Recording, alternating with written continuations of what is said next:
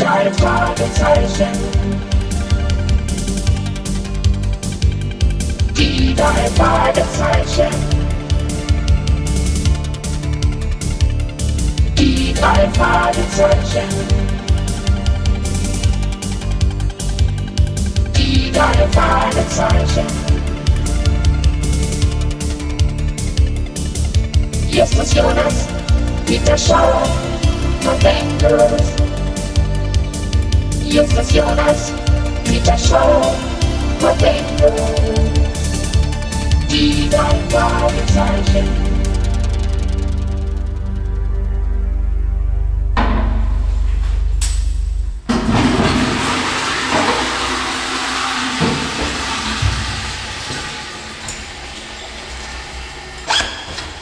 Abigail. Ich werde keine Ruhe geben, bis du unter der Erde liegst. Ja. Ich werde mich rächen für das, was du mir angetan hast. Mrs. Holligan, So helfen Sie mir doch. warten Sie. Ja, bitte? Entschuldigen Sie die Störung, Dr. Franklin, aber ich glaube, Mrs. Holligan bräuchte dringend Ihre Hilfe. Ich bin mitten in den Vorbereitungen für eine Hypnose, Mrs. Peterson. Ich schicke Ihnen jemanden raus. Es kommt gleich jemand, Mrs. Holligan. So beruhigen Sie sich doch.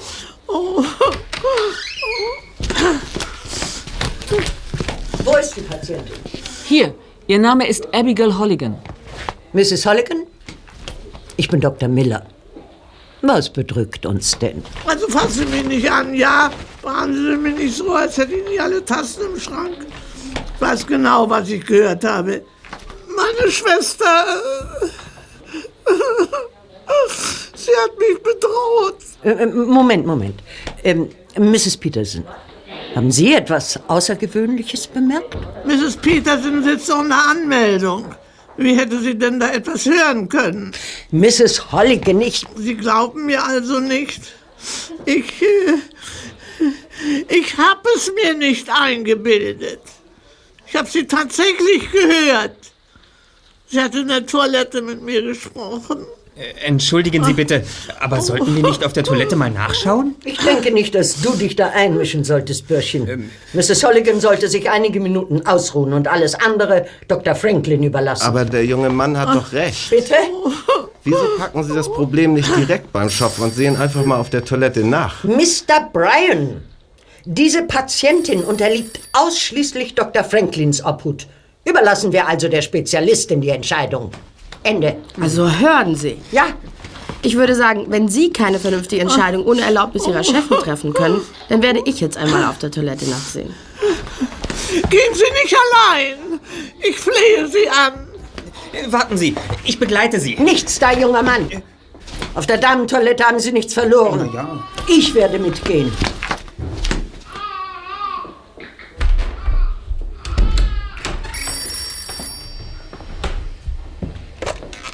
Gemeinschaftspraxis Hendrickson und Franklin, guten Tag.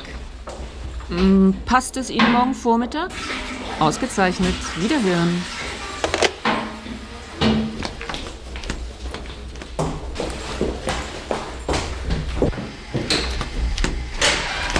Und? Also, da war nichts. Nein. Niemand glaubt mir. Mrs. Peterson, geben Sie Mrs. Holligan für heute Nachmittag einen Termin bei Dr. Franklin. Sektor 7 Blau. In Ordnung. Nun, Mrs. Holligan, würde Ihnen 16.30 Uhr passen? Ja, einverstanden. Gut.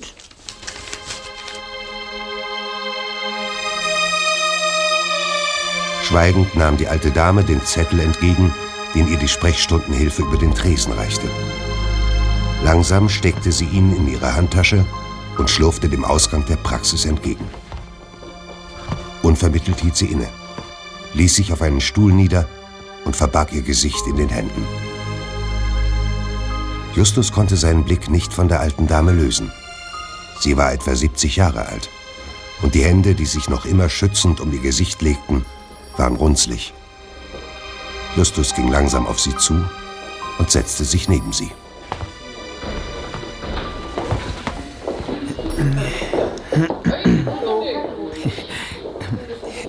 Kann ich Ihnen vielleicht helfen? Mir kann niemand helfen. Vermutlich werde ich einfach nur alt.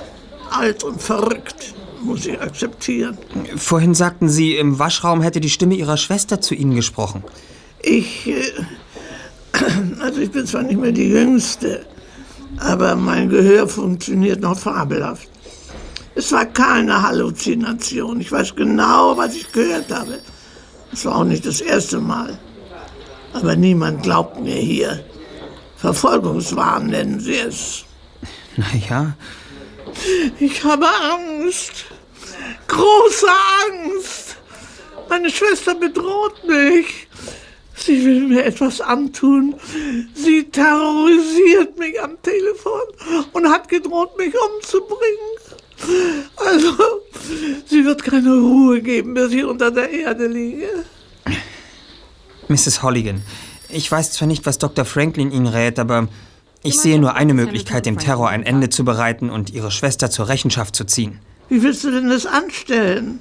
Ich bitte Sie, mir und meinen Kollegen den Fall zu übertragen, Madame. Wir sind Detektive und haben uns auf mysteriöse Vorkommnisse und Geheimnisse aller Art spezialisiert. Ich würde es als Ehre ansehen, Ihnen helfen zu können. Darf ich Ihnen unsere Karte geben? Die drei Detektive, drei Fragezeichen, wir übernehmen jeden Fall. Erster Detektiv Justus Jonas. Zweiter Detektiv Peter Shaw. Recherchen und Archiv Bob Andrews. Also wenn es so ist, übernehmt den Fall, Jungs. Warte, ich schreibe dir meine Adresse auf. So, hier. Und du meinst, ihr könnt den Spuk wirklich ein Ende bereiten? Den Erfolg können wir nicht garantieren, Madame. Aber wir haben bisher jedes Rätsel gelöst. Die Sache hat nur einen kleinen Haken. Und der wäre? Meine Schwester ist schon seit drei Monaten tot. Ich habe ihr eigenhändig auf dem Totenbett die Augen geschlossen. Sie hatte einen Gehirntumor. Und ich war froh, dass sie endlich nicht mehr leiden musste. Aber Metzler war eine Tyrannin. Sie hat mich gehasst. Warum? Sie war eifersüchtig. Eifersüchtig? Auf wen? Auf alles, vor allem auf mich. Ich war so voller Wut und Hass auf die Welt. Und alles ließ sie an mir aus, war kaum auszuhalten. Ach je. Dann kam der Gehirntumor und Metzler wurde ein Pflegefall. Ich habe sie zu mir nach Hause genommen, obwohl ich mich Tag und Nacht für sie aufgeopfert habe, verging keine Stunde ohne Schikane von ihr. Und dann? Und dann war es soweit. Meine Schwester lag im Sterben. Plötzlich zog sie mich mit ihrer schwachen Hand zu sich ans Bett und versuchte zu sprechen. Ich wusste ganz nah an ihren Mund, um sie zu verstehen.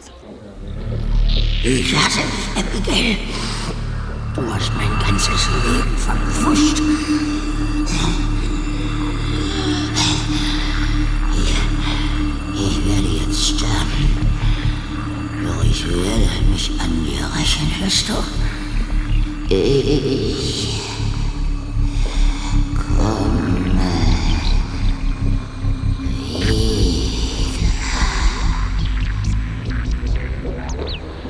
Na, also, sowas?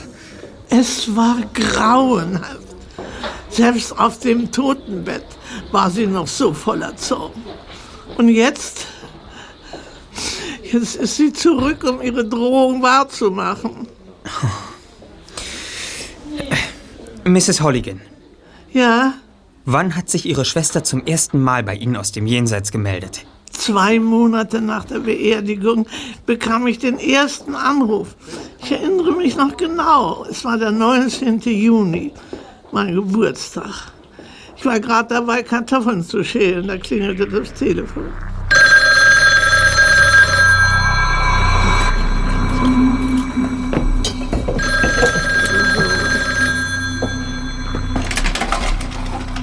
Hallo? Hallo? Gloria, bist du es? Hallo? Wer ist denn da? Du wirst bluten, Abigail. Bitterlich.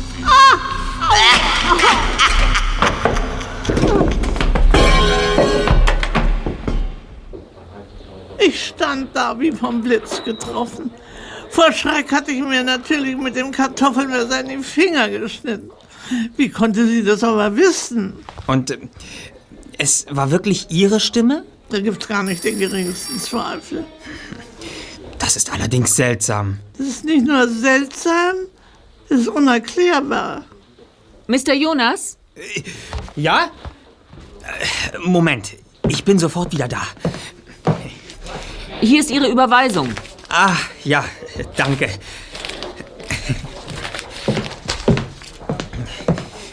Hä? Äh, Mrs. Holligan?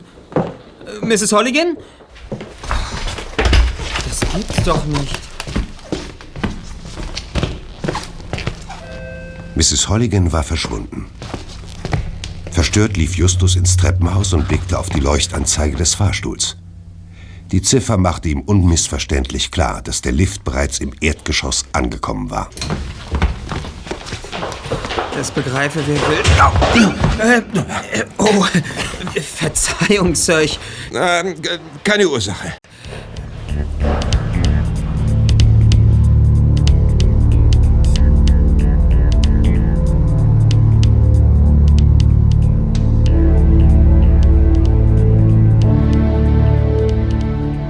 An diesem Nachmittag bestellte der erste Detektiv seine beiden Kollegen Peter und Bob in ihre geheime Zentrale.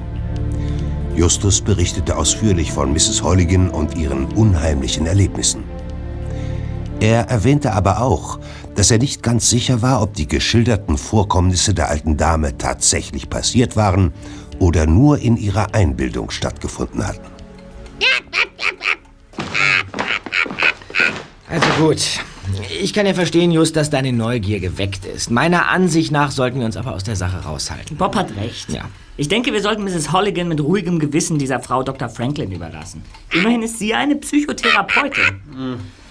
Nach deinen Schilderungen scheint mir die alte Dame bei Dr. Franklin viel besser aufgehoben zu sein als bei uns. Ja. Weil ich glaube nämlich, die Frau tickt nicht Also, richtig. davon ist Mrs. Holligan doch auch selbst überzeugt. Siehst du? Sonst wird sie du? wohl nicht die Hilfe einer Psychotherapeutin in Anspruch nehmen. Genau. Seit wann ist denn das unser Standpunkt? Just, das bringt doch nichts. Ihr verhaltet euch der Dame gegenüber ablehnend, obwohl ihr sie noch gar nicht kennengelernt habt. Und wisst ihr auch warum? Wir hören. Weil der Ausdruck Psycho für Laien meist mit Vorurteilen belastet Zu denen du dich selbstverständlich nicht zählst. Natürlich. Sag mal, Justus, bildest du dir tatsächlich ein, einer geistig verwirrten Frau helfen zu können? Na? Ich folge wie immer nur meinem Instinkt, Kollegen. Und der sagt mir, dass die Sache stinkt. Der Leitspruch unserer Firma lautet, wir übernehmen jeden Fall. Und ich sehe derzeit keinen Grund, weshalb wir Mrs. Holligan unsere Dienste verweigern sollten. Also gut, ich bin einverstanden. Doch wenn auch nur der leiseste Verdacht aufkommt, dass wir da einem nicht vorhandenen Phänomen nachjagen und diese Frau einfach nur gestört ist, dann schmeißen wir die Sache. Ist das klar? Ja, gut. Abgemacht. Und äh, was ist mit dir, Bob? Ja, das können wir so machen. Die Dame persönlich in Augenschein zu nehmen, das birgt schließlich kein Risiko. Ja, wollen wir es hoffen, Bob.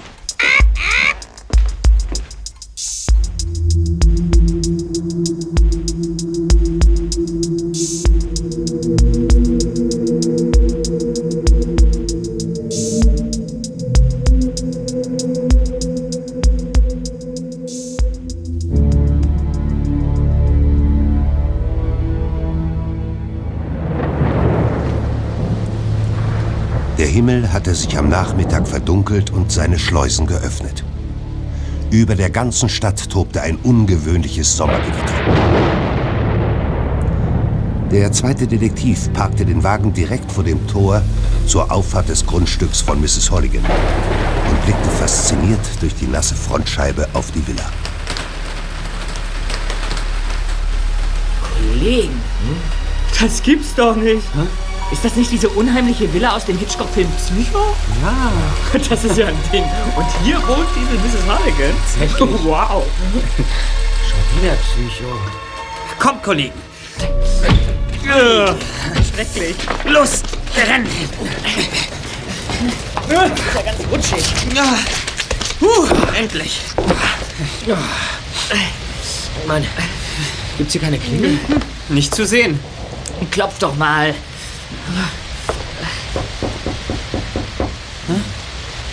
ziemlich dunkel da drin. Mhm. Klopf nochmal zu Hause. Ja, klopf nochmal. Mrs. Holligan? Hallo? Sind Sie zu Hause, Mrs. Holligan? Hallo? Ah, da, da kommt jemand. Ja, was wollt ihr? Guten Tag, Mrs. Guten Tag. Holligan. Tag. Sie erinnern sich doch an mich? Wir trafen uns gestern in der Praxis und... Was wollt ihr? Wir sind nicht verabredet. Ja, nein. Jein, nicht im herkömmlichen Sinn. Aber Sie gaben mir Ihre Adresse und... Ja, das weiß ich. Aber ich hab's mir anders überlegt. Ich brauche eure Hilfe nicht mehr. Heißt das, Ihre Schwester hat von den Terroranschlägen abgelassen? Also ich möchte nicht mehr darüber reden. Besser gesagt, ich soll es nicht mehr tun. Wer hat Ihnen das gesagt? Etwa Ihre Schwester? Meine Therapeutin. Und ich habe mich jetzt ausschließlich für ihre Hilfe entschieden. Nehmt es mir nicht bitte persönlich übel, aber ich brauche jetzt absolute Ruhe. Bitte geht jetzt und kommt nicht wieder. Ja, jetzt sehe ich dich das erste Mal sprachlos, Erster. Ich erspare mir jeden weiteren Kommentar zu dieser Unterhaltung. Mir gefällt die Sache nicht, Kollege.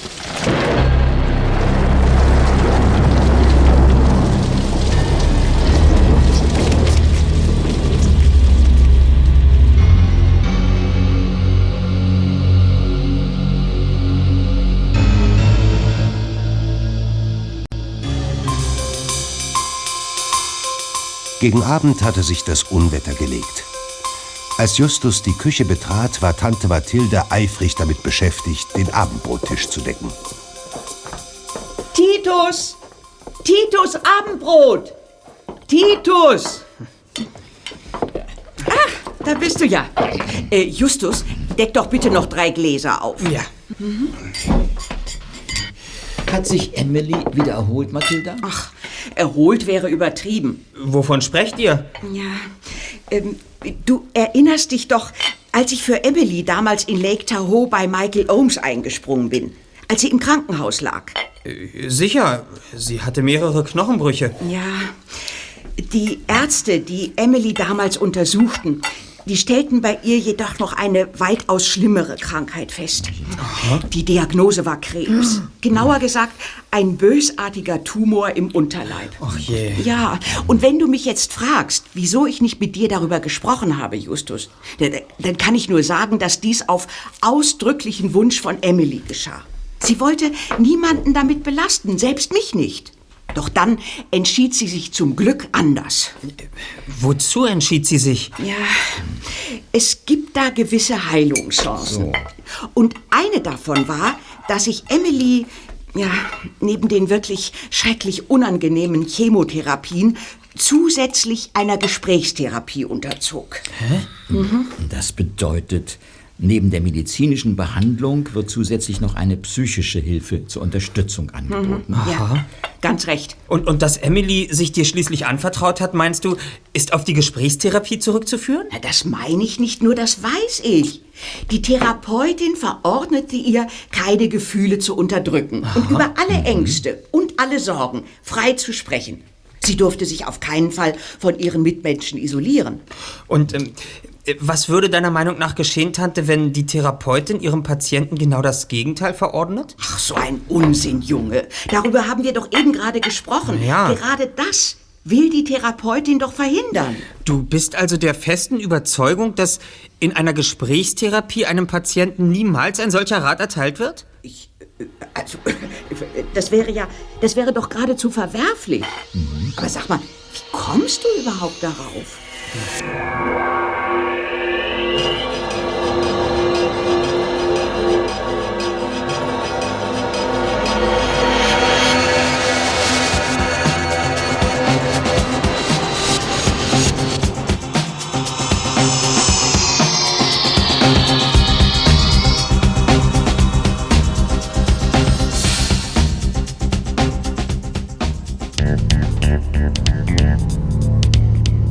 Der erste Detektiv hatte nach dem Gespräch mit seiner Tante und seinem Onkel die Nacht über kein Auge zugemacht und gegen zwei Uhr früh entschieden, eine erneute Besprechung mit seinen beiden Detektivkollegen zu führen.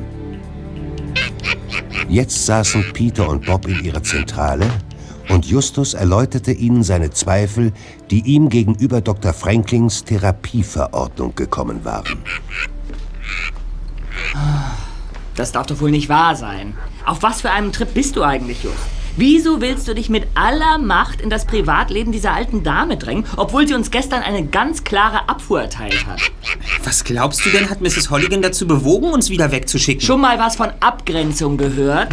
Vermutlich nicht bei deiner penetranten Art, Leuten auf den Pelz zu Nun reicht's aber, Peter. Ja, aber ist doch wahr.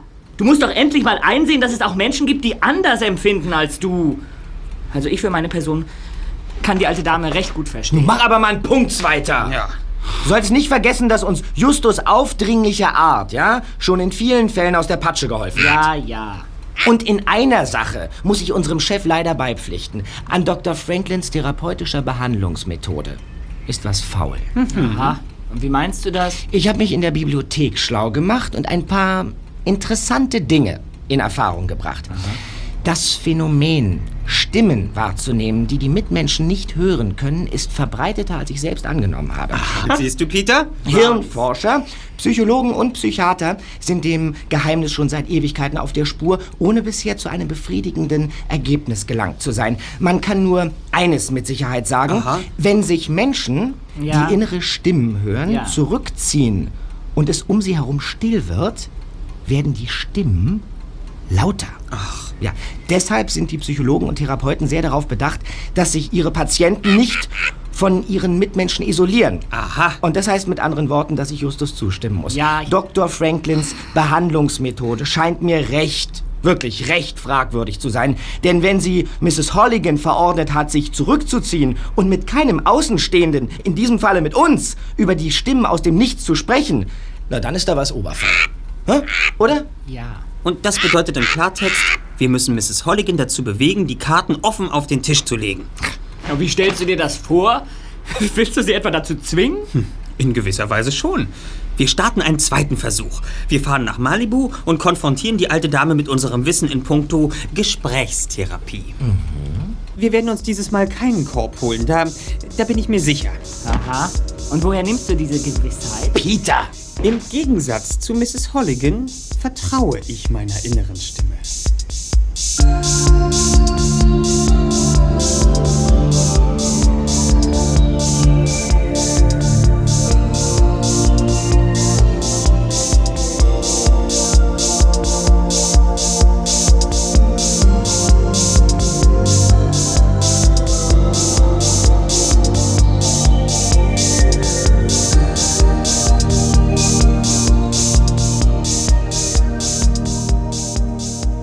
Psychovilla schien an diesem sonnigen Vormittag längst nicht mehr so düster und unheilverkündend wie am wolkenverhangenen Vortag. Die drei Detektive betraten die Veranda und Justus klopfte an die verglaste Eingangstür.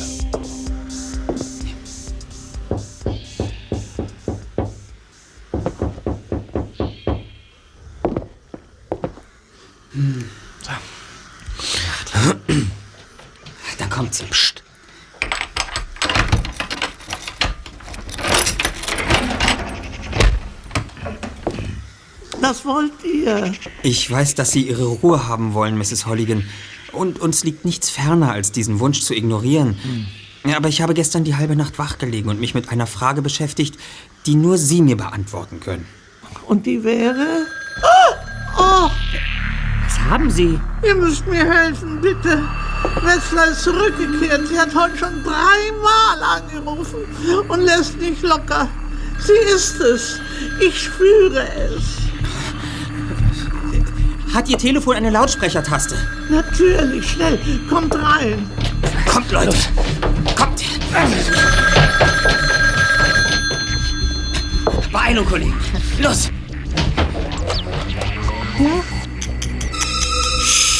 Ich werde warten, bis du das Zeitliche gesegnet hast, du alte Schlappe.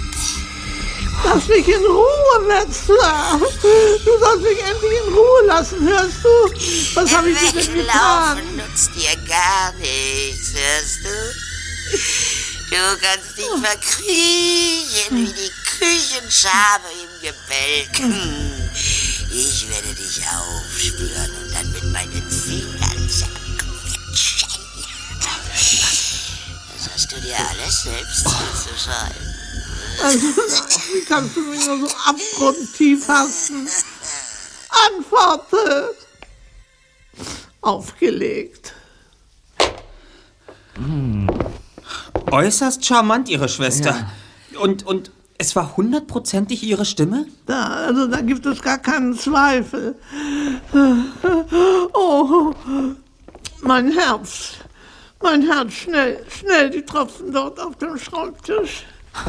Ich, ich hol sie. Oh, oh, oh. Sollen wir, sollen, wir, sollen wir den Arzt verständigen? Nein, nein, nein, es geht schon. Da treibt jemand ein sadistisches Spielchen mit Ihnen. Und wir müssen wohl auch davon ausgehen, dass Ihre Schwester daran beteiligt ist. Ja, aber just, du sagtest doch, Nein, dass... dass Metzler nicht mehr unter uns Lebenden weilt, steht fest. Aber es könnte doch sein, dass sie die Sache vor ihrem Tod mit eingefädelt und inszeniert hat. Ja, wie soll das bitte funktionieren? Da lässt einfach jemand eine Kassette mit ihrer Stimme ablaufen und die Illusion ist perfekt. Ach ja, ich schneide mir den Finger und meine Schwester gibt am Telefon ihren Kommentar dazu ab. Bin in Sachen Technik zwar nicht sehr bewandert, doch wie soll das mit einem Tonband logisch funktionieren? Also ich sage euch, so wie Metzler vorhin am Telefon geklungen hat, hustend und krächzend, das habe ich nur einmal erlebt, kurz vor ihrem Ende. Äh, Liebe Mrs. Holligan, bitte halten Sie mich nicht für indiskret, aber meiner Ansicht nach kann es dem Unruhestifter nur um eine Sache gehen. Deshalb meine Frage an Sie. Sind Sie eigentlich vermögend? Du meinst, da hat es jemand auf mein Geld abgesehen? Also, bei mir ist nichts zu holen, nein, nein. Nach meinem Tod wird mein gesamter Besitz an eine Stiftung für Tumorkranke überschrieben. Ob das der große Unbekannte aber auch weiß? Wir werden hinter das Geheimnis dieses Psychoterrors kommen, Madame. Und dann werden Sie wieder ruhig schlafen können. Wenn Sie erlauben, ziehen wir uns jetzt zu einer Besprechung in unsere Zentrale zurück. Ja. Einverstanden. Ich bin jetzt müde und werde mich ein wenig hinlegen. Wartet, ich bringe euch noch zur Tür.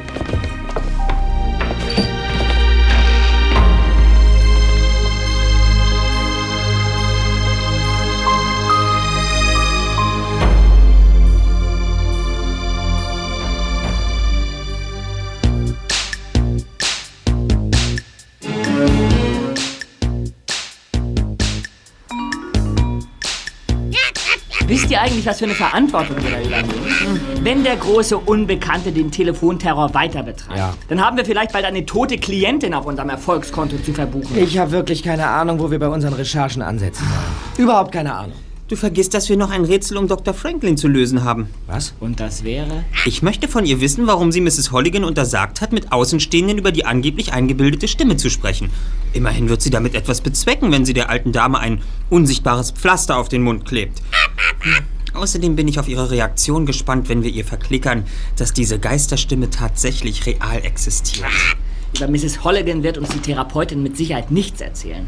Wir haben zwar schon Stumme zum Reden gebracht, aber an der ärztlichen Schweigepflicht werden wir uns die Zähne ausbeißen. Na, dann müssen wir es halt raffiniert einfädeln. Ich wollte schon immer mal einem Psychologen meine Sorgen unterbreiten. Also melde ich mich freiwillig. Ich hau mich bei Dr. Franklin auf die Couch und werde mal austesten, was die als Therapeutin so drauf hat. Ausgezeichnet, Bob. ja, ein Fall für die Couch. Das ist ganz nach meinem Geschmack. Bob atmete tief aus. Doch ganz so optimistisch, wie er sich seinen Freunden gegenüber gab, fühlte er sich nicht.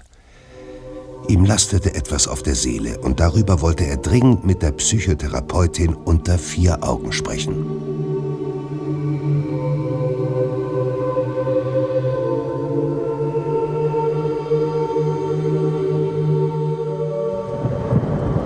Wieder tobte ein Unwetter über der Stadt. Blitze zuckten vom Himmel herab und Bob sah die Regentropfen im zwölften Stock in langen Schlangenlinien am Fenster hinablaufen. Er hatte sich einen Termin bei Dr. Franklin geben lassen und saß der Therapeutin zwei Tage später in ihrem Sprechzimmer auf einem bequemen Ledersessel gegenüber. Es ist recht ungewöhnlich, dass mich ein junger Mann in deinem Alter aufsucht. Normalerweise trauen sich die Menschen erst her, wenn sie die 20 weit überschritten haben. Ja, das mag sein. Man sagte mir, dass es sich bei dir um einen dringenden Fall handelt. Hm? Jedenfalls konntest du nicht bis nächste Woche warten. Nun ja, ich habe dich nun dazwischen geschoben und hoffe, dir bei dem, was dir auf der Seele liegt, auch helfen zu können. Offen gestanden bin ich mir gar nicht sicher, ob mir überhaupt jemand helfen kann. Es gibt für alles eine Lösung. Und dein Problem wird dir schon geringfügiger erscheinen, wenn wir darüber gesprochen haben. Kann ich dir vielleicht was zu trinken anbieten? Nein, nein. Vielen Dank. Das geht schon.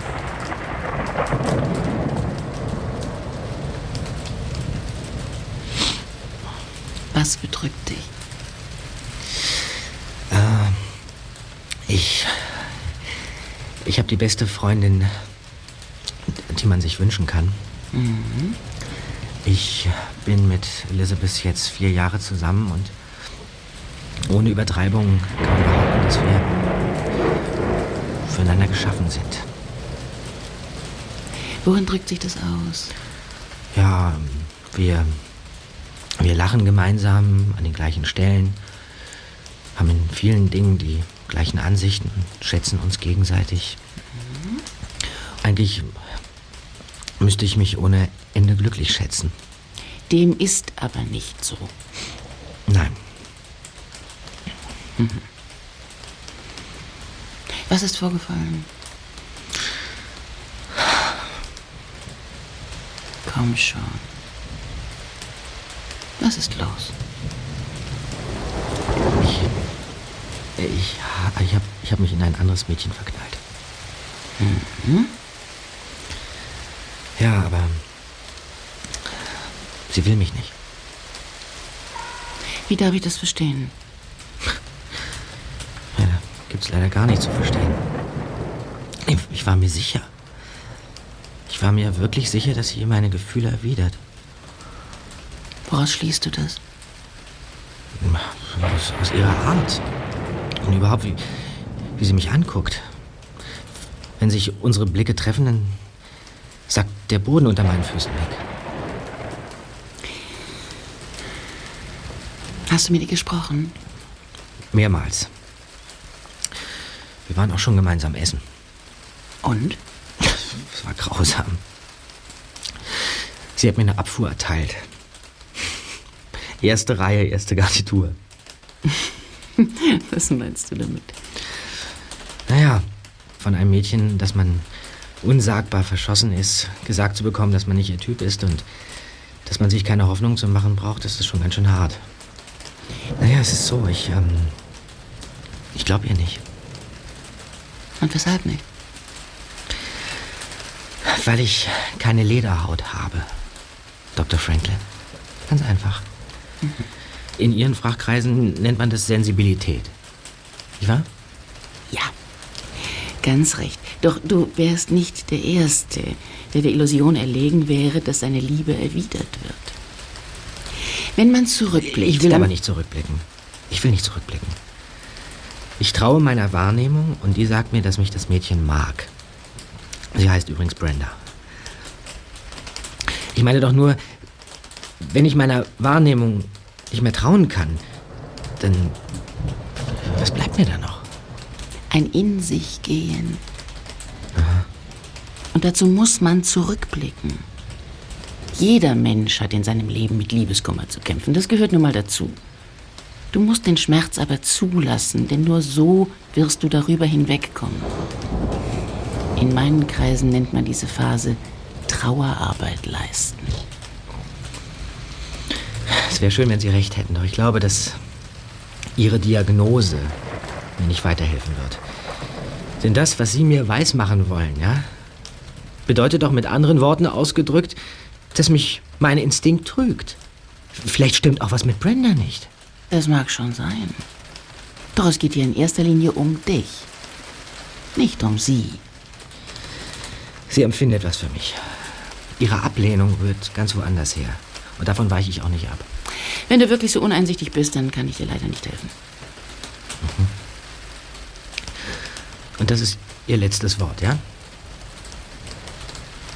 Nicht ganz. Es gäbe noch eine Möglichkeit, deine Gefühle Brenda gegenüber aus einer anderen Perspektive zu betrachten. Wir können es mit Hypnose versuchen. Ich würde dich in Trance versetzen und ergründen, woher dein Schmerz und deine Gefühle für dieses Mädchen kommen.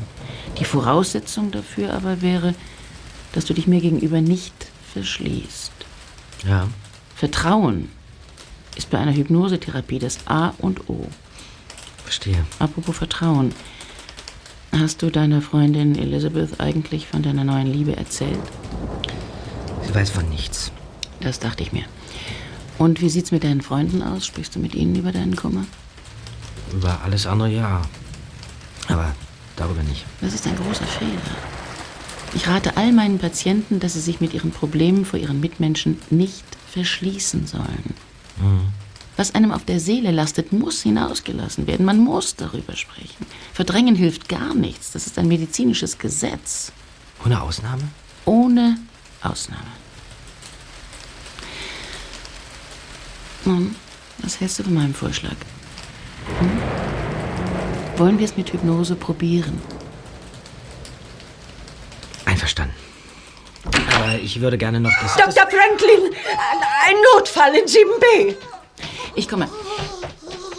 Entschuldige bitte, aber wir müssen jetzt leider abbrechen. Wenn du aber, wie gesagt, Interesse an einer Hypnose hast, dann lass dir an der Anmeldung einen Termin geben. Am besten für übermorgen Nachmittag. Ich muss jetzt leider rüber. Ja, ich, ich, bin, ich bin einverstanden. Ach, Bob? Ja? Angenommen, Brenda würde dich schätzen lernen und mit dir zusammen sein wollen. Ja? Was wird dann mit Elizabeth? Ich. Ähm. Wieso? Meintest du nicht vorhin, ihr würdet eine glückliche Beziehung führen? Voller Vertrauen und ohne Kompromisse? Darüber würde ich mir an deiner Stelle mal Gedanken machen. Also, wir sehen uns in zwei Tagen.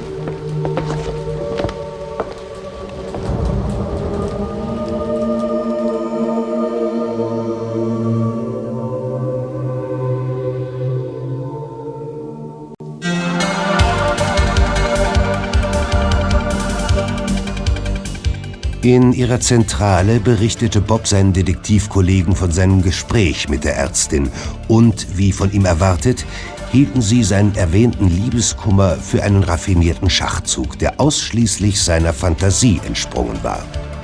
Später, das hatte er sich geschworen, wollte er ihnen die Wahrheit mitteilen. Doch nun war als allererstes zu klären, weshalb die Schilderungen der alten Dame in so krassem Widerspruch zu Dr. Franklins Worten standen. Und wie soll es jetzt weitergehen? Wenn Dr. Franklin bestätigt, dass sie allen Patienten empfiehlt, sich nicht zu verschließen, warum sollte sie dann Mrs. Holligan das Gegenteil raten? Hm, Das lässt doch nur den Schluss zu, eine der beiden Damen spricht nicht die Wahrheit. Sehr gut erfasst, Zweiter. Ja. Und deshalb werden wir uns Mrs. Holligan noch einmal zur Brust nehmen. Und dann sollten wir zu einem weiteren Kernpunkt vordringen. Und der wäre? Wenn wir den Fall wirklich aufklären wollen, muss uns Mrs. Holligan ihr Testament vorlegen. Wozu das denn? Ganz einfach.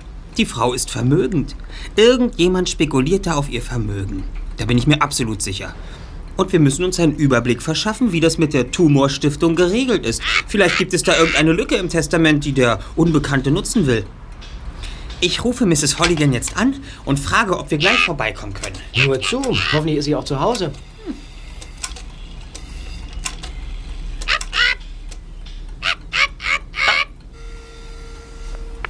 Verschwinde aus meinem Leben, hörst du? Du sollst endlich verschwinden. Mrs. Holligan, wir sind's. Die drei Detektive. Was ist denn los? Das, das Telefon hat geklingelt. Dieses Mal, dieses Mal hörte ich Wesslers Stimme aus dem Apparat, bevor ich den Hörer überhaupt abgenommen hatte. Nein, so Reißen Sie sich zusammen, bitte. Wir sind gleich bei Ihnen.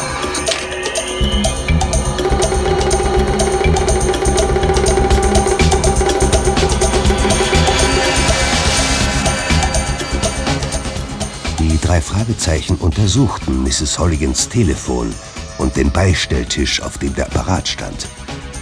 Doch nirgends war ein versteckter Lautsprecher oder eine sonstige Installation zu finden, die erklärt hätte, wie Metzlers Stimme in das Wohnzimmer ihrer Schwester gelangen konnte. Zu ihrem Erstaunen hatte sich die alte Dame schnell wieder beruhigt. Merkwürdig. Mrs. Holligan, wir zerbrechen uns schon seit Tagen den Kopf darüber, was der Unbekannte mit seinem Telefonterror überhaupt bewirken will. Ja. Der Schluss, zu dem ich gelangt bin, klingt recht unerfreulich. Ich bin auf alles gefasst. Sie sind nicht mehr die Jüngste, Madame, und Sie haben ein schwaches Herz.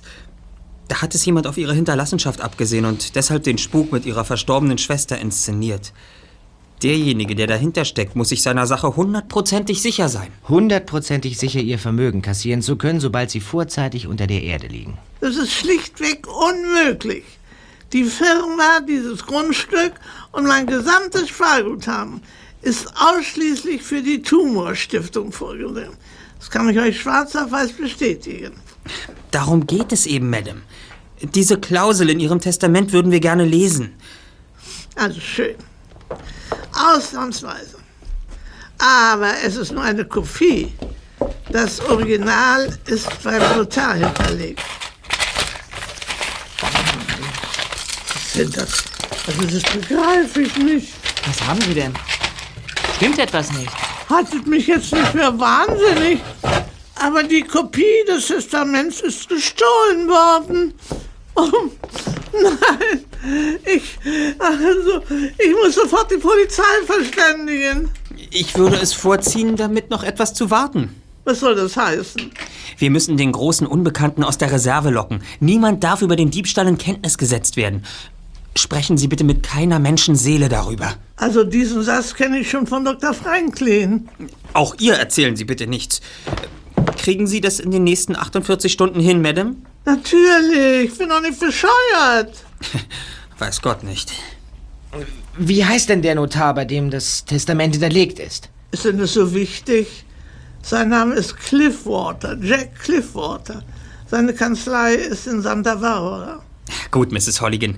Wir werden uns jetzt in unsere Zentrale zurückziehen und über die nächsten Schritte beratschlagen. Wenn wieder etwas Unvorhergesehenes eintreten sollte, zögern Sie bitte nicht und rufen Sie uns umgehend an. Ja, verstanden. Ihr könnt euch auf mich verlassen. Jetzt habe ich nur noch eine Frage. Ja, Warum hat Ihnen Dr. Franklin eigentlich nahegelegt, sich zurückzuziehen? also wegen meines Herzens. Es ist sehr schwach. Sie meinte, wenn ich mich noch mit anderen Leuten über diese Stimme, über diese Stimme aus dem Nichts unterhalte, dann, dann könnte ich mich zu sehr aufregen. Und dieses Risiko durfte ich nicht eingehen. Ach so. Außerdem behauptet sie, dass niemand mir Glauben schenken würde und andere Menschen mir daher nur das Gefühl geben würde, wirklich verrückt zu sein. Also dieser Gefahr wollte ich mich nicht aussetzen lieber schweigen. Aber ich habe doch Ihre Ängste und Sorgen ernst genommen. Stimmt, Junge, ich wusste, dass ich dir trauen konnte. Aber für einen Moment habe ich mich von Dr. Franklins Aufforderung beeinflussen lassen.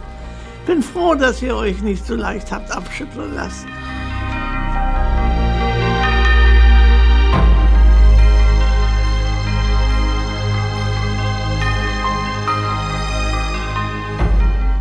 Die drei Fragezeichen betraten die Zentrale und Bob setzte sich sogleich an den Computer.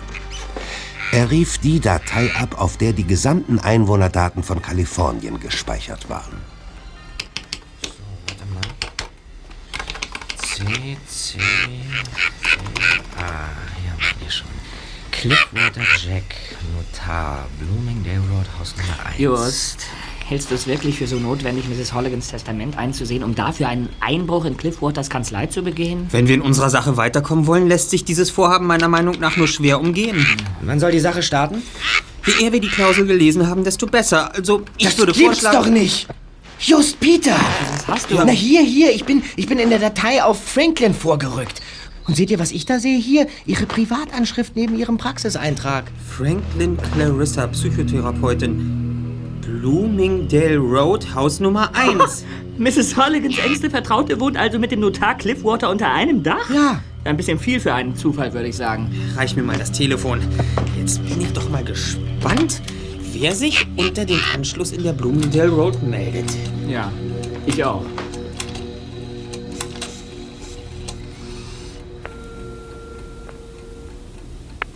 Hier spricht das Sekretariat der Kanzlei Cliffwater. Das Büro ist zurzeit leider nicht besetzt. Mr. Cliffwater ist zurzeit außer Haus und kommt erst am späten Freitagabend wieder. Seien Sie doch so freundlich und hinterlassen Sie nach dem Signalton Ihre Nachricht oder probieren Sie es einfach später nochmal. Hm. Haltet ihr es für möglich, dass die beiden hinter diesen Terroraktionen gegen Mrs. Holligan stecken? Das wird sich übermorgen zeigen. Was? Spätestens dann haben wir Gewissheit. Übermorgen? Wieso gerade dann? Falls du es schon vergessen haben solltest, du hast in zwei Tagen eine Hypnosesitzung bei deiner Gesprächstherapeutin, die du bitte für mindestens eine Stunde mit deinen Problemen ablenken wirst. Während du dich bei Dr. Franklin auf die Couch packst, machen wir uns mit einem Dietrich bestückt auf den Weg in die Bloomingdale Road. Einen günstigeren Moment können wir gar nicht abpassen. Mr. Cliffwater kommt erst Freitagabend wieder und seine Mitbewohnerin darf einen liebeskranken Jüngling in Hypnose versetzen. Kein Problem. Unserer geschulten Psychotherapeutin werde ich die Stirn bieten. So schlau wie die bin ich doch allemal.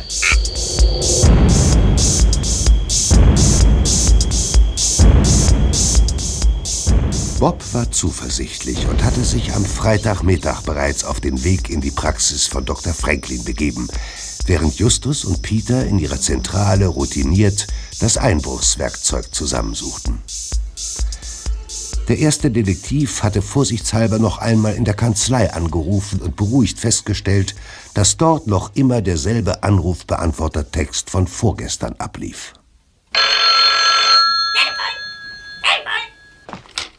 Justus Jonas von den drei Fragezeichen? Justus. Mrs. Holligan, was gibt es denn? Wir sind gerade im Aufbruch und. mir so schreckliche Vorwürfe. Wovon sprechen Sie? Ich war heute Vormittag zu einer Therapiesitzung bei Dr. Franklin.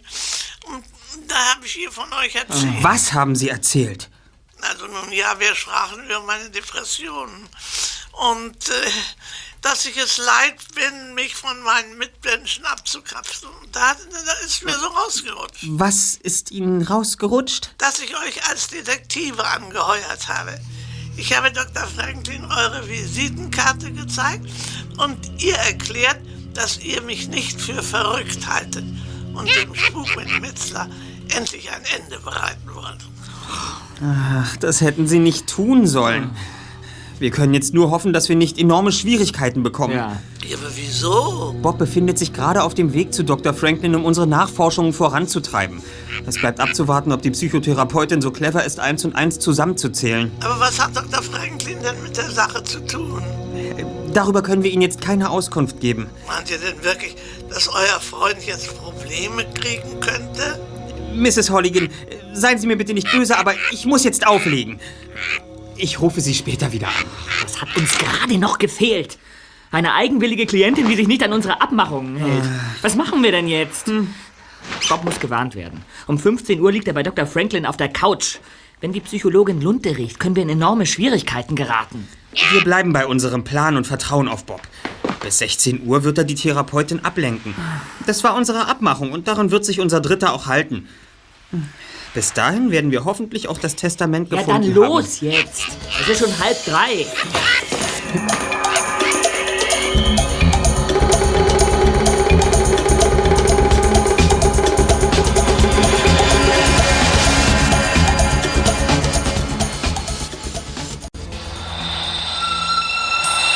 Dr. Franklin hatte Bob in einen Raum geführt, über dessen Tür ein Leuchtschild mit der Aufschrift Sektor 7 Blau angebracht war. In ihm stand eine Couch und ein seltsamer Apparat, den die Therapeutin nun mit einigen Steckern verkabelte. Ich werde jetzt die Elektroden an deinem Kopf befestigen. Das, das tut aber nicht weh, oder? Du wirst nicht das Geringste spüren. Gut. Die Elektroden sind lediglich dazu da, deine Gehirnwellen aufzuzeichnen. Mhm. Zu welchem Zweck? Das Elektroenzephalogramm, das ist dieser Apparat hier, überwacht während der Hypnose dein Gehirn. Ach so. Denn während des Mikroschlafs verändern sich deine körperlichen Reaktionen.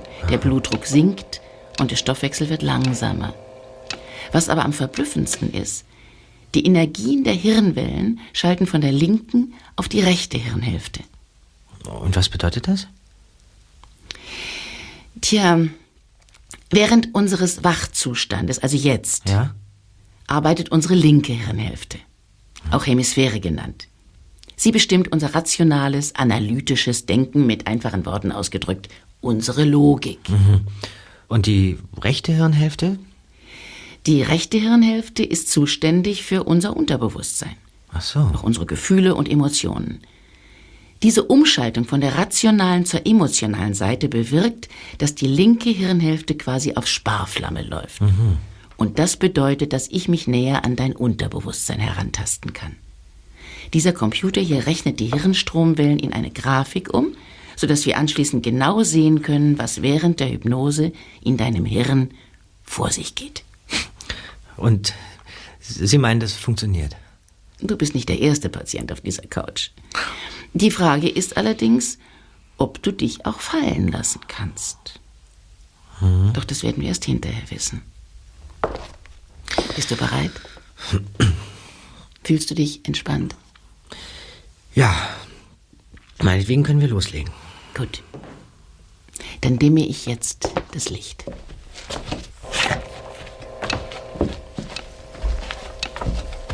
Schließe deine Augen. Dein Körper wird leicht. Du spürst eine innere Wärme, die von dir Besitz ergreift und dich weit, weit davon trägt. Dein Atem wird ruhiger und du wirst müde. Unsagbar müde. Ja.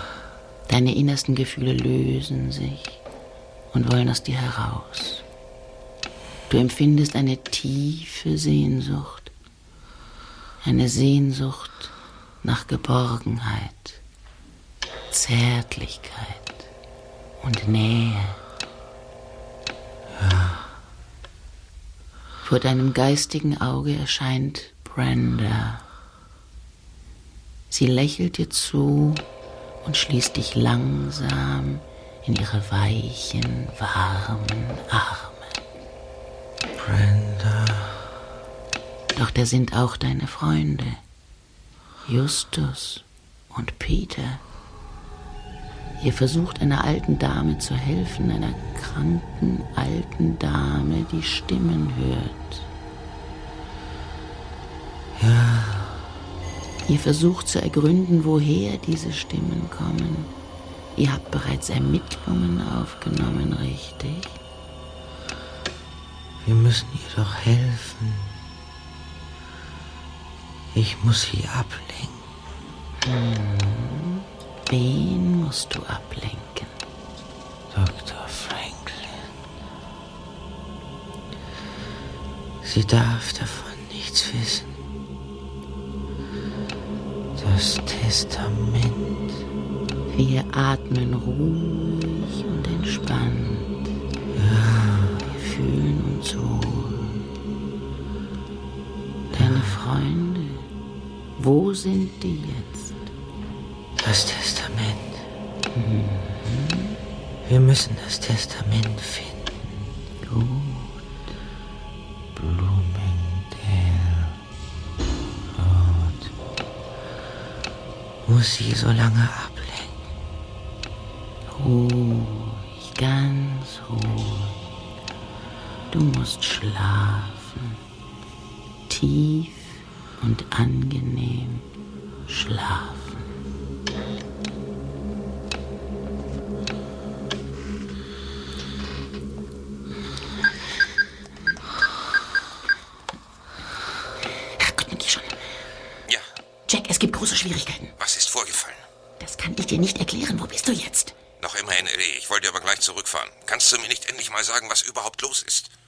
Jungs sind uns auf die Spur gekommen. Sie haben mit der Holligan Kontakt aufgenommen. Zwei von ihnen befinden sich gerade in unserer Wohnung und suchen nach dem Testament. Wo ist der dritte? Liegt vor mir auf der Couch. Ich habe die Infos gerade aus ihm herausgekitzelt. Schläft er? Ja, Herrgott, verdammt nochmal, was machen wir denn jetzt? Ruhig. Ganz ruhig. Ich fahre sofort hin und kläre das. Ich komme mit. Wann kannst du dort sein? 30 Minuten, aber was mache ich so lange mit diesem Jungen hier? Spritz ihm irgendwas. Er darf auf keinen Fall vor zwei Stunden aufwachen. Um ihn kümmern wir uns später. Also, bis gleich und behalte vor allem die Nerven. Ich werde unten im Auto auf dich warten. Jack. Was ist? Ich liebe dich.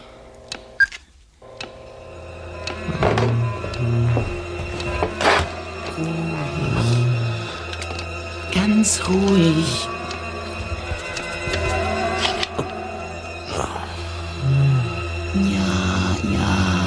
Ist dir schon vorbei. Lass dich fallen. Tief fallen lassen.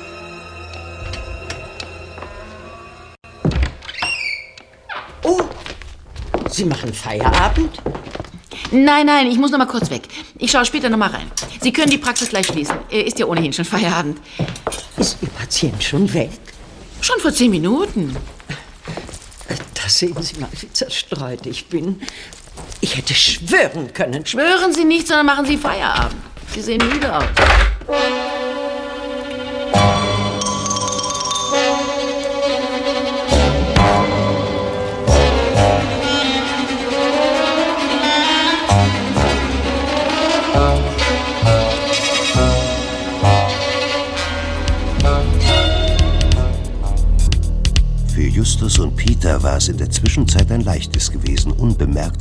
Kanzlei des Notars Cliffwater einzudringen. Nun befanden sie sich in seinem Büro. Säuberlich beschriftet und alphabetisch sortiert, erstreckte sich hier eine enorme Ansammlung von Akten über mehrere Regale. Zielstrebig ging der erste Detektiv auf eines zu und hielt schon nach kurzer Zeit einen Ordner in seinen Händen, mit dem er sich an den luxuriösen Schreibtisch setzte.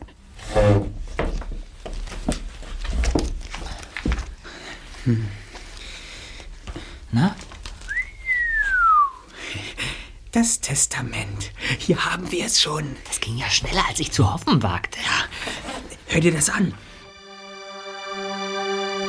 Ich, Abigail Holligan, im Vollbesitz meiner geistigen Kräfte, spüre nun, dass langsam die Zeit naht, ans Abschiednehmen zu denken.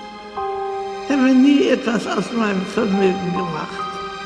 Geld und Besitz machen nicht glücklich. Es sei denn, man ist bereit zu teilen. Deshalb vermache ich mein gesamtes Vermögen von derzeit 20 Millionen Dollar meiner engsten Vertrauten Dr. Clarissa Franklin, geboren am 18. Juni 1946 in Boston. Sie hat mich gelehrt, dass die Nächstenliebe das oberste Gebot auf Erden ist und mich auf den Pfad der Weisheit geführt. Sie hat in aufopfernder Weise in den letzten verbliebenen Wochen bei meiner Krankenschwester therapeutische Sterbehilfe geleistet, für die ich ihr unsagbar dankbar bin. Sie plant damit eine Stiftung für tumorkranke Menschen zu errichten. Ich wünsche der Schirmherrin Dr. Clarissa Franklin alles erdenklich Liebe und hoffe, dass sie mit ihrer selbstlosen Hilfe noch viele Menschen glücklich machen wird. In größter Hochachtung, Abigail Holligan. Das haut mich um. Ja. Dr. Franklin wird nach Mrs. Holligans Tod um 20 Millionen Dollar reicher sein. Was liegt da näher, als ihrem Leben ein vorzeitiges Ende zu bereiten? Ja, aber wir haben keine Beweise, Chef. Sicher, das Testament ist so formuliert, dass Dr. Franklin das Geld auch bekommt, ohne vorher die Tumorstiftung aus der Mhm. Taufe zu heben, wenn sie das überhaupt je vorhatte. Aber beweist das, dass sie sie auch umbringen wollte? Und woher stammt die Stimme von ihrer Schwester? Tja. Just. Hä? Hier ist noch ein Raum. Scheint das Büro von Dr. Franklin zu sein.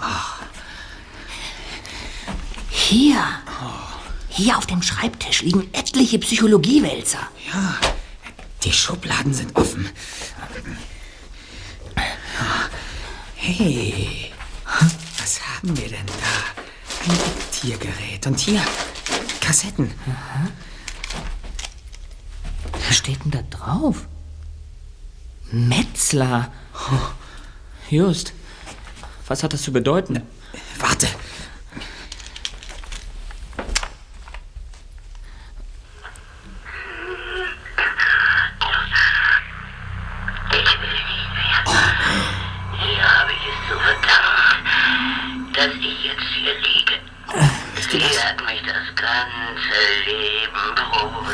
Furchtbar. Oh Und jetzt, oh wo ich im Sterben liege, da spielt meine äh, Schwester den Samariter.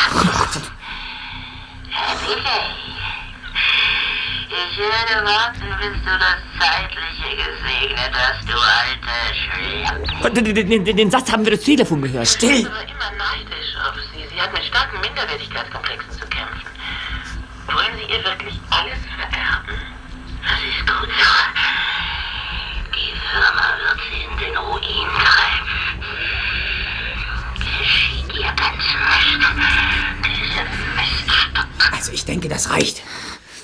Just. Ui, ui, ui.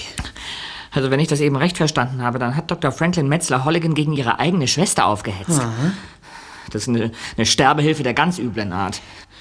Die Psychologin hat Metzler selbst noch auf ihrem Sterbebett zu Hasstiraden angefeuert, damit sie unserer alten Dame eine Auswahl der provozierendsten Äußerungen am Telefon vorspielen konnte. Nicht nur am Telefon, auch in der Arztpraxis auf der Toilette. Stimmt. Vermutlich mit Hilfe eines versteckten Lautsprechers. Das Testament und das Diktiergerät und die Kassetten nehmen wir an uns. So. Schnell noch die Spuren beseitigt. Just! Die Türklinke bewegt sich. Schnell das Fenster auf. Schnell. Ins Nebenzimmer.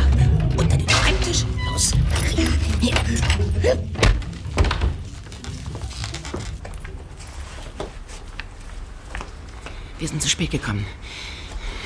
Sie sind durchs Fenster getürmt. Verdammt, nichts mehr zu sehen. Wo ist das Testament? Warte. Das gibt es doch nicht. Wo ist das Testament? Verflucht. Es ist nicht mehr da. Was machen wir jetzt? Oh Gott. Was hast du? Mir kommt ein schrecklicher Verdacht. Die Tonaufzeichnung. Wo hast du sie versteckt? Nebenan im Schreibtisch. Jack? Hast du etwa... Na, sieh mal an. Die Mäuse sitzen in der Falle. Ihr wolltet uns wohl austricksen, wie? Moment mal. Sie kenne ich doch. Ich habe keinen Schimmer, wovon du redest. Jetzt erinnere ich mich. Wir beide sind doch vor dem Fahrstuhl zusammengeprallt. Im Treppenhaus vor Dr. Franklins Praxis. Sie hatten vermutlich im Lüftungsschacht der Damentoilette einen Lautsprecher installiert. Und zwar von dem darüberliegenden Stockwerk aus. Rück das Testament raus und zwar schnell. Ich denke nicht daran. Aber, aber, beruhig dich, Häschen. Gib mir das Testament. Ich, ich konnte und wollte es nicht glauben. B bis zum Schluss wollte ich es nicht wahrhaben. Als Psychotherapeutin waren Sie Mrs. Holligans einzige Vertrauensperson. Warum mussten Sie ihr diesen Terror antun? Sie hätten doch ohnehin alles geerbt. In zehn Jahren oder gar in 20 Jahren. Das war's also. Pure Gier. Wie tief muss man eigentlich sinken, um eine alte Frau, die im Sterben liegt, für solch ein abscheuliches Verbrechen zu missbrauchen? Ihre angebliche Fürsorge Metzler Halligan gegenüber, ihr persönlicher Einsatz und ihre Sterbehilfe, das alles geschah nur aus purer Berechnung. Sie sind wirklich das mieseste Stück, das uns je begegnet ist. Reiß dein Maul nicht so weit auf, sonst schiebe ich dir eine Faust rein, an der du erstickst. Und jetzt her mit dem Testament. Halt! Zuvor möchte ich von Ihnen wissen, wie Sie es angestellt haben, Metzlers Stimme reagieren zu lassen, als sich Mrs. Holligan mit dem Kartoffelmesser in den Finger geschnitten hat. Ich meine, das konnten Sie doch unmöglich vorhersehen. Weiß Gott nicht. Aber ich hatte Metzlers Äußerungen im Fieberwahn schon vor Wochen auf Tonband festgehalten. Die Sprachaufnahme stand fest und die Alte hatte das Kartoffelmesser nun mal in der Hand. Jetzt begreife ich. Es war purer Zufall, dass sich Mrs. Holligan im rechten Moment in den Finger geschnitten hat. Sie konnten vorher natürlich nicht ahnen, dass Metzlers Text vom Tonband so ideal passte. Es war ein Zeichen. Woher es auch immer kam. Es war ein Zeichen, das Spielchen voranzutreiben. Ich muss zugeben, die Wirkung war verblüffend. Gezittert hat sie, als sie am nächsten Tag in meine Praxis kam. Sie konnte sich dieses Phänomen nicht erklären und ich muss ehrlich zugeben, mir wäre es nicht anders gegangen. Was haben Sie mit Bob gemacht? Jetzt ist Schluss mit der Talkshow. Ich zähle jetzt bis drei. Und wenn du dann nicht mit dem Testament rausrückst, dann hol ich es mir selber. Wir werden unsere Aussagen bei der Polizei machen und aus ist es mit der Erbschaft. Sie sind erledigt, restlos. Ihren Beruf werden Sie beide nie mehr ausüben dürfen und eine saftige Gefängnisstrafe haben Sie auch zu erwarten. Und die Presse wird Sie in der Luft zerreißen. Und zwar zu Recht. so, meint ihr das? Dann nehmt den Rat einer erfolgreichen Psychologin an. Und der wäre? Irren ist menschlich. Äh, wie, wie meinen Sie das? Jack, knall sie ab. Sie sind wahnsinnig. Das wären wir, wenn wir euch laufen ließen. Tut mir leid. Aber eure Leben sind mir keine 20 Millionen Dollar wert. Sir, hören Sie, seien Sie doch, seien Sie doch vernünftig. Schnauze! Hör dir an, wie sie um Gnade winseln, wie die Hunde, knall sie ab. Just! Just! Was haben Sie getan? Hände hoch! Polizei, Hände hoch! Sofort festnehmen! Wir, wir brauchen sofort einen Krankenwagen. Er hat auf Justus geschossen. Dr. Franklin! Peter! Bob! Bob! Wie geht es Justus? Ausgezeichnet, Kollegen. Ich bin unversehrt. Just, aber. Aber wie, wie, wie kann das angehen? Du. Ihr Diktiergerät ist wohl hin, Dr. Franklin. Die Kugel steckt wahrscheinlich noch drin, denn ich habe keinen Kratzer abbekommen. Alle Achtung! Wo im klassischen Western die Bibel herhalten muss, rettet unserem Chef in der Neuzeit ein moderner Mini-Kassettenrekorder das Leben. Mrs. Holligan, darf ich vorstellen? Dr. Franklin und Jack Cliffwater, die Initiatoren der Stimme aus dem Nichts. Es tut mir leid. Das klingt wahnsinnig überzeugend. Um es in Ihren Worten auszudrücken, Mrs. Franklin, im Gefängnis bleibt Ihnen genug Zeit, um Trauerarbeit zu leisten. Da können Sie mal so richtig in sich gehen. Das genügt. Führt das Pärchen ab. Ach, Bob, Ja?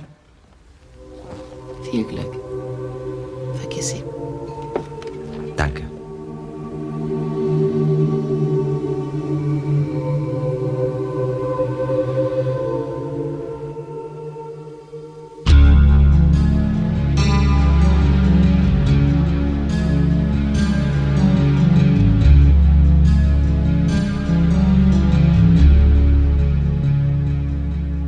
Justus, Peter und Bob waren am nächsten Morgen von Inspektor Cotter in sein Büro gebeten worden, um bei den letzten Fragen des Falles Aufklärung zu schaffen. Nun saßen sie bei Mrs. Holligan am gedeckten Tisch, die die drei Jungs erwartungsvoll und neugierig anblickte. Denn noch waren die letzten Fragen nicht geklärt. Tja, Ich unterstelle Dr. Franklin, dass sie, als sie sich vor Monaten um ihre kranke Schwester gekümmert hat, wirklich sozial engagiert war. Doch dann erfuhr die Psychologin, welche Fehde zwischen ihnen und Metzler bestand und welches Vermögen sie hinterlassen würden. Als Dr. Franklin hörte, dass sie beide noch keine Erben eingesetzt hatten, witterte sie eine Chance, an viel Geld zu kommen. Metzlers Hass auf sie, Mrs. Holligan, brachte die Psychologin schließlich auf den Gedanken, die Flüche, die sie gegen sie aussprach, während der Therapiegespräche heimlich auf Band mitzuschneiden. Aber warum? Dr. Franklins Liebhaber war pleite. Mhm. Und da sie hoffnungslos in den Notar vernarrt war, wollte sie ihm aus der Klemme helfen. Und da kam ihr die teuflische Idee, Metzler nach ihrem Tod mit deren Stimme wieder aufleben zu lassen. Um bei ihnen einen Schock auszulösen, der zum Herzstillstand führen sollte. Also so furchtbare Absichten kann doch kein Mensch ernsthaft in Erwägung ziehen. Na, leider doch. Während der Hypnose stahl Ihnen Dr. Franklin auch den Schlüssel aus Ihrer Tasche und ließ mit Hilfe eines Wachsabdrucks einen Zweitschlüssel davon anfertigen. Was hatte sie denn damit vor?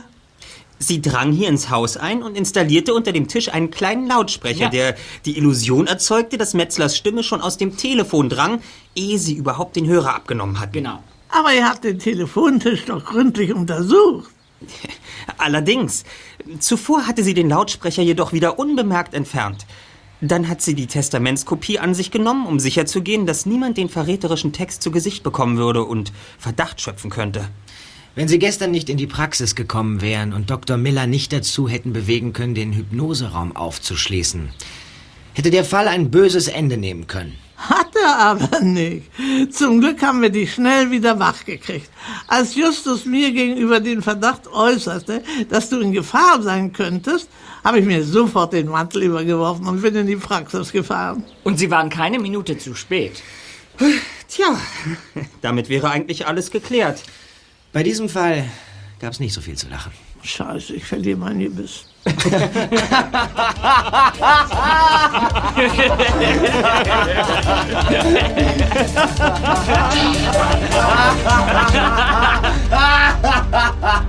Die drei Fragezeichen.